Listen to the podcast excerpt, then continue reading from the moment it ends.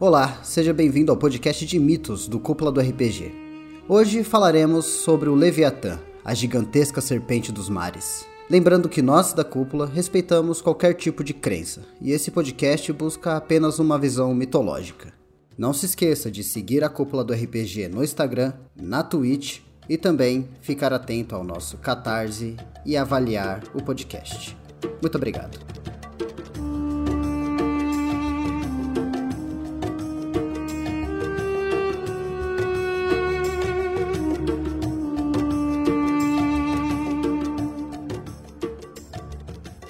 Hoje vamos viajar até o Crescente Fértil. A região foi berço das primeiras grandes civilizações humanas.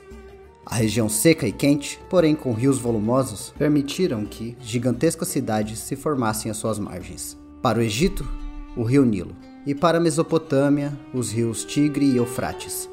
E é para lá que tomamos a nossa atenção hoje.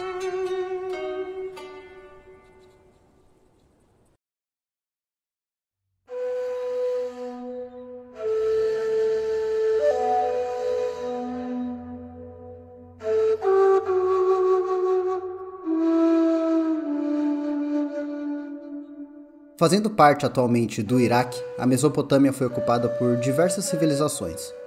Os primeiros foram os Sumérios, há cerca de 2800 anos antes de Cristo. E foi lá que os primeiros traços do que seria o Leviatã podem ter surgido em uma criatura muito conhecida por nós, a Tiamat.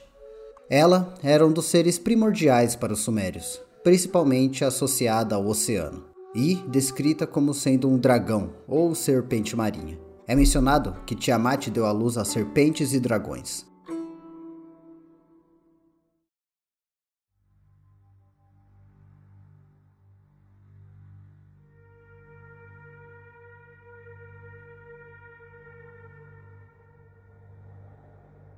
Dizem que ao ser assassinada por Marduk, uma outra divindade, o seu corpo, que foi cortado ao meio, criou o vácuo entre o céu e a terra. Seus olhos e suas lágrimas se tornaram as fontes do rio Tigre e Eufrates. A sua cauda tornou-se a Via Láctea. Possivelmente, Tiamat teve grande influência no que seria Lotan, monstro proveniente do caos primordial com formato de serpente de sete cabeças, e também do Leviatã. A primeira menção ao Leviatã foi no livro de Jó, do Antigo Testamento. Ele é sempre mencionado ao lado de Bahamut, sendo ele o seu antagonista. Bahamut é descrito na passagem como um herbívoro gigantesco, feito de estruturas de ferro e ossos de bronze. Sua contraparte marinha é Leviatã. No diálogo entre Jó e Deus, ele descreve a criatura da seguinte forma: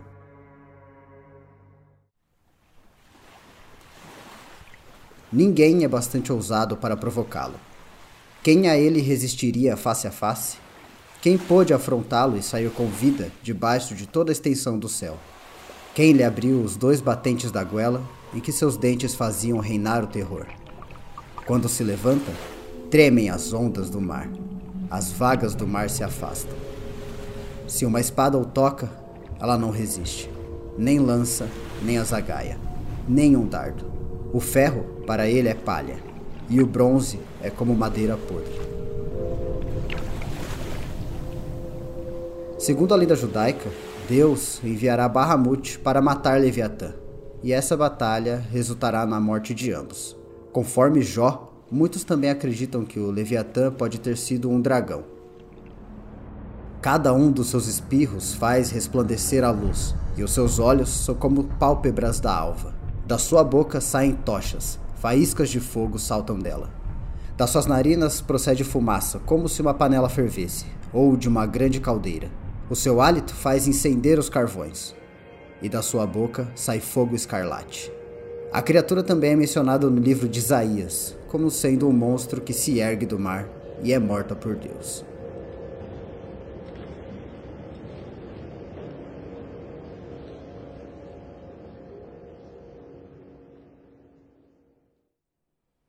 É interessante pensar que os mitos criados se transformaram junto com as civilizações mesopotâmicas.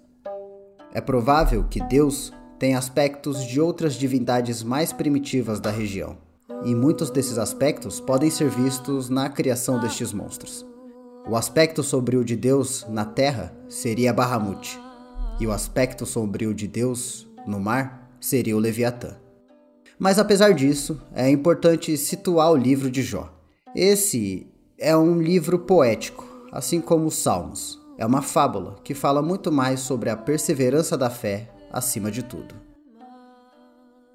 Posteriormente, na Idade Média, o Leviatã é dito como sendo um demônio, muitas vezes descrito como o príncipe do inferno e como o próprio pecado capital da inveja.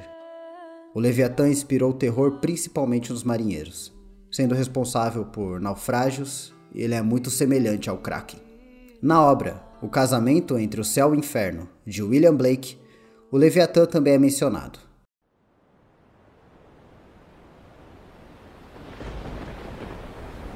Debaixo de nós nada mais se via senão uma tempestade negra. Até que, olhando para o oriente, entre as nuvens e as vagas, divisamos uma cascata de sangue misturado com fogo. E próximo de nós emergiu e afundou-se de novo, o vulto escamoso de uma serpente volumosa. Por fim, a três graus de distância, na direção do oriente, apareceu sobre as ondas uma crista incendiada lentamente elevou-se como um recife de ouro, até avistarmos dois globos de fogo carmesim, dos quais o mar se escapa em nuvens de fumo. Vimos então que se tratava da cabeça do Leviatã, a sua fronte. Tal como a do tigre, era sulcada por listras de verde e púrpura. Em breve, vimos a boca e as guelras pendendo sobre a espuma enfurecida, tingindo o negro abismo com raios de sangue avançado para nós com toda a fúria de uma existência espiritual.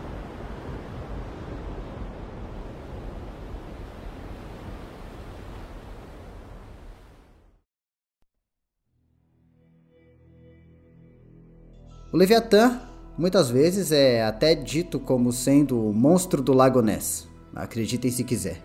E também uma das obras mais importantes da história, em que esse nome é mencionado não como um monstro, mas como um sinônimo de poder e destruição, é na obra do cientista político Thomas Hobbes, em que o governo autoritário seria o Leviatã, uma espécie de monstro que concentra todo o poder em torno de si.